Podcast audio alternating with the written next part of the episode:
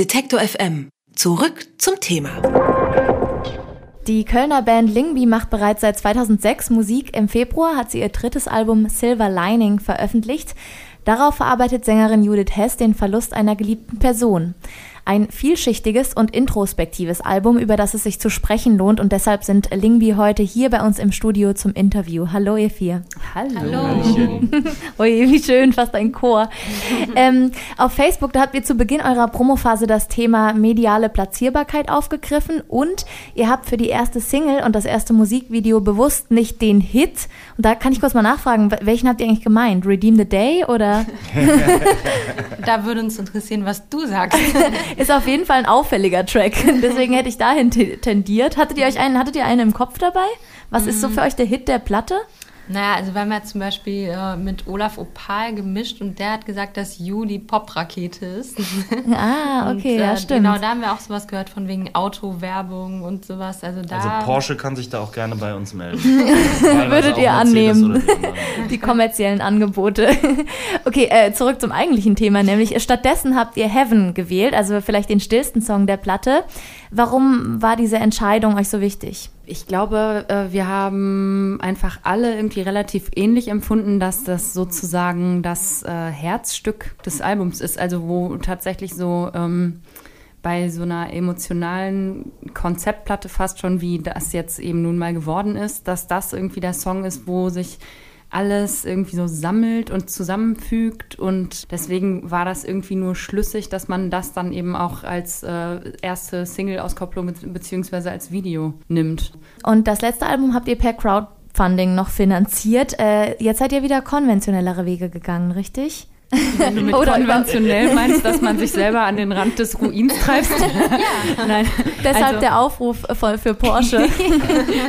Nein, also wir haben, was wirklich toll ist und was man auch mal dankend erwähnen muss, wir sind vom äh, Kulturamt der Stadt Köln gefördert worden. Die haben auf jeden Fall ähm, eigentlich, also hätten wir da nicht die Förderung bekommen, hätten wir, glaube ich, zum Beispiel mit Olaf Opal gar nicht zusammenarbeiten können, weil man dadurch dann angefangen hat, so ein bisschen so ein bisschen größer zu träumen, könnte man sagen. Aber wir haben tatsächlich auch äh, weitaus mehr als die Fördersumme wirklich äh, aus eigener Tasche bezahlt. Es hat sich auch einiges verändert. Ich würde sagen, es wurde vor allem elektronischer. Wie ist das zustande gekommen?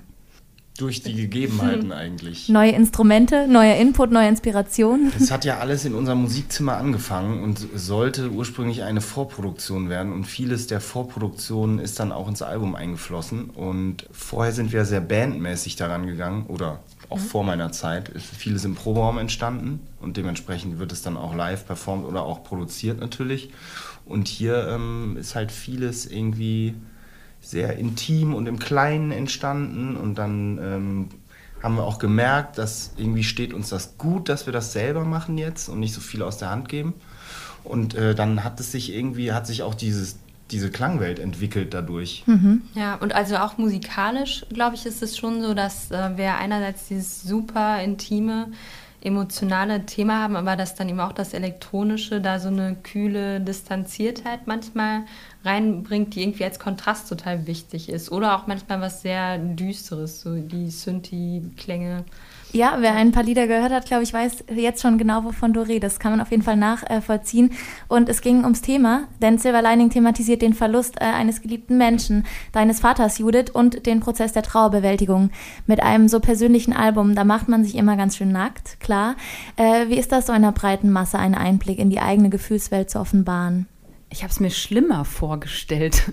Ähm, das, äh, das ist eigentlich hat sich das jetzt als eine total ähm, intensive und schöne Erfahrung entpuppt, muss ich sagen, weil in der Zeit, in der die Lieder geschrieben wurden und in denen wir da gemeinsam dran geschraubt haben, ähm, da hat man überhaupt nicht darüber nachgedacht, wie sich das anfühlen wird, wenn irgendwann diese Lieder zu hören sind in mhm. der Öffentlichkeit, geschweige denn, wie es sein wird, wenn man damit auf der Bühne steht. Das habe ich persönlich völlig ausgeblendet. Ich glaube, dir ging es nicht anders, Carmen, ne?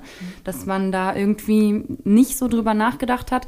Und je näher der Zeitpunkt rückte, dass man wusste, das Album wird jetzt veröffentlicht und dann steht man die ersten Male damit auf der Bühne, desto klarer wurde mir, wie intim das eigentlich wirklich ist, ähm, wenn man dann selber wirklich physisch auch da steht. Und dann hat sich aber herausgestellt, dass die Art und Weise, wie gerade live das Publikum damit so umgegangen ist oder darauf eingegangen ist, dass sich das tatsächlich irgendwie total positiv entwickelt hat. Also ich kann das gerade irgendwie nicht besser ausdrücken, aber es war für mich fast wie so ein weiterer Schritt in diesem gesamten Prozess und jetzt fühlt sich das alles irgendwie etwas vollständiger an, falls das irgendwie Sinn macht. Das also, macht Sinn, vielleicht macht man ja auch gerade deswegen oft Musik. Ja. Ähm, und Carmen und Judith, ihr seid Schwestern, das heißt, es war auch dein Verlust. Äh, vor allem Judith hat das Songwriting übernommen. Würdest du das alles so unterschreiben? Für, du bist ja fast in einem anderen Moment eingestiegen, eigentlich in dem Moment. Mhm. Ähm, ja, kann man auch nicht ganz so sagen. Also Judith äh, und ich haben ja auch viel zusammen an den Songs gearbeitet. Mhm. Insofern ja, also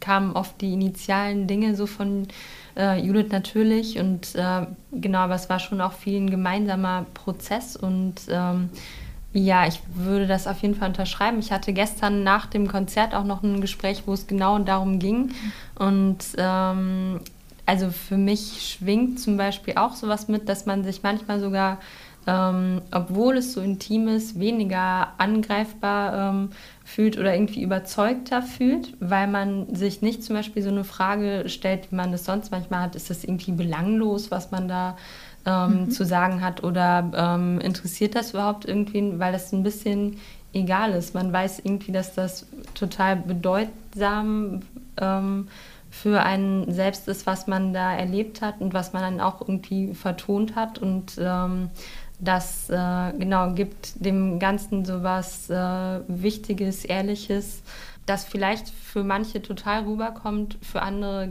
gar nicht, aber beides ist irgendwie in Ordnung. Mhm. mhm. Wir haben uns anfänglich auf jeden Fall auch die Frage gestellt, ob wir Menschen damit überfordern oder ob das überhaupt so gut ist, sich so aufzudrängen in dem Sinne. Aber es ist genau das passiert, was wir uns eigentlich gewünscht haben, nämlich dass ähm, man damit verarbeiten kann und dass man auch anderen Leuten so eine Tür aufstößt und die vielleicht auch vorbereitet oder also das ist ja ein sehr großes Thema mhm. und jeder muss damit umgehen.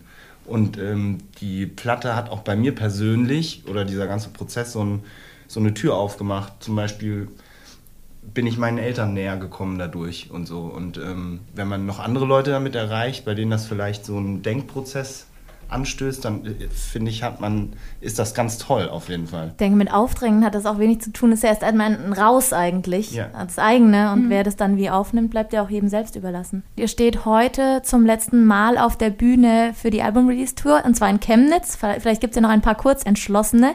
Ansonsten, wer jetzt aber Lust bekommen hat, euch eben auch live zu erleben, wo kann man euch denn im Sommer noch mitnehmen? Wir spielen Anfang August auf dem Freakstock Festival, dann sind wir auf dem Platzhirsch Festival im Ruhrgebiet und noch auf dem Graceland Festival in den Niederlanden und hoffentlich auch noch auf viel mehr. Das äh, geben wir dann zu gegebener Zeit bekannt.